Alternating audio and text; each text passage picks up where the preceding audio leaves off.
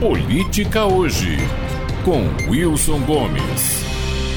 Por que Lula resolveu se apresentar publicamente como fiador internacional de Nicolás Maduro e expedir para a Venezuela um certificado universal de democracia firmado em seu nome, nome de Lula, e garantido por sua reputação como democrata?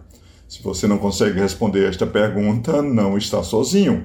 O velho Ricardo Couto, jornalista nos últimos 57 anos, ex-secretário de imprensa de outro governo Lula, a quem não se pode, portanto, fazer qualquer acusação de antipetismo, perguntou exatamente o mesmo há um par de dias. O que Lula ganha ao defender Maduro?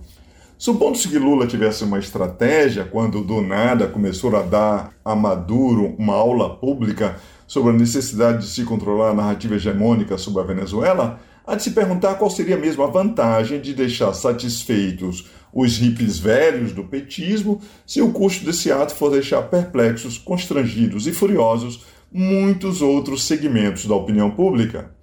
Os hippies velhos lulistas estiveram, estão e estarão com Lula, não importa o que aconteça, de modo que nada lhe acrescenta ao seu fraco patrimônio de apoios e alianças que ele tem cuidadosamente dilapidado nos últimos meses, buscando deliberadamente temas e comportamentos que não lhe rendem novos amigos e interrompem a rota de adesão dos novos chegados. A sobrevivência política desse governo depende de manter satisfeitos e comprometidos os aliados, atrair o máximo possível de neutros e isolar cada vez mais o adversário afagar o ego das próprias tropas, fazer o que bem entende, provocar e distratar os novos aliados e afastar os neutros, deixando seus inimigos assanhados e mobilizados, como aconteceu esta semana, não parece ser uma boa estratégia nas atuais circunstâncias. Mas o presidente segue soberbamente este caminho. Já se dá como certo que Lula resolveu bancar seu próprio advogado como juiz da Suprema Corte. Nos últimos anos, a indicação para a função de juiz do STF se tornou um dos prêmios mais cobiçados e uma das moedas mais valorizadas à disposição do presidente da República. Lula parece ter avaliado todas as demandas e pressões ao redor dessa indicação e decidido que, antes que favorecer qualquer lado, vai favorecer a si mesmo. Farinha pouca, meu pirão primeiro. Pelo menos é essa leitura pública, realizada até mesmo por lulistas de convicção intensa e coração puro, desses que consideram que esses cargos deveriam servir ao sublime propósito de incrementar a representação identitária na cúpula do Poder Judiciário. Nesse caso, a pergunta sobre o que Lula ganha ao indicar Zanin é de mais fácil resposta que a pergunta que abre esse comentário ganha proteção, recompensa a fidelidade, sintonia e afinidade ideológica. Parecem as respostas que ocorrem a todos.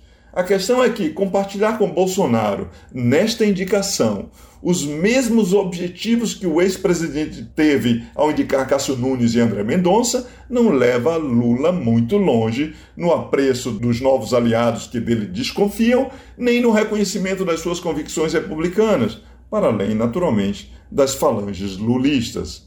Assim se completa o quadro do desacerto da estratégia de Lula nesses dias.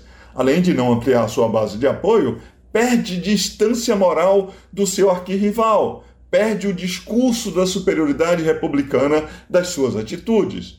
Foi assim que assistimos a defensores e amigos de ditaduras árabes e europeias de direita passarem dias criticando defensores e amigos de ditaduras latino-americanas de esquerda, como se ser de esquerda ou de direita fossem agravantes ou dessem imunidade a qualquer autocracia. Nivelaram-se. Assim como vai prosperando a tese de que Lula se está igualando a Bolsonaro a usar um critério absolutamente não republicano para indicar o futuro ministro do Supremo Tribunal Federal. Lula e Bolsonaro não são iguais, mas quem tem que demonstrar isso com atitudes, condutas e discurso é o próprio presidente, eleito com base na promessa de restaurar os bons modos republicanos e um elevado sentido de democracia no país. Neste momento, contudo, Lula parece muito pouco empenhado em dar mostras significativas dessa diferença. Wilson Gomes, de Salvador, para a Rádio Metrópole.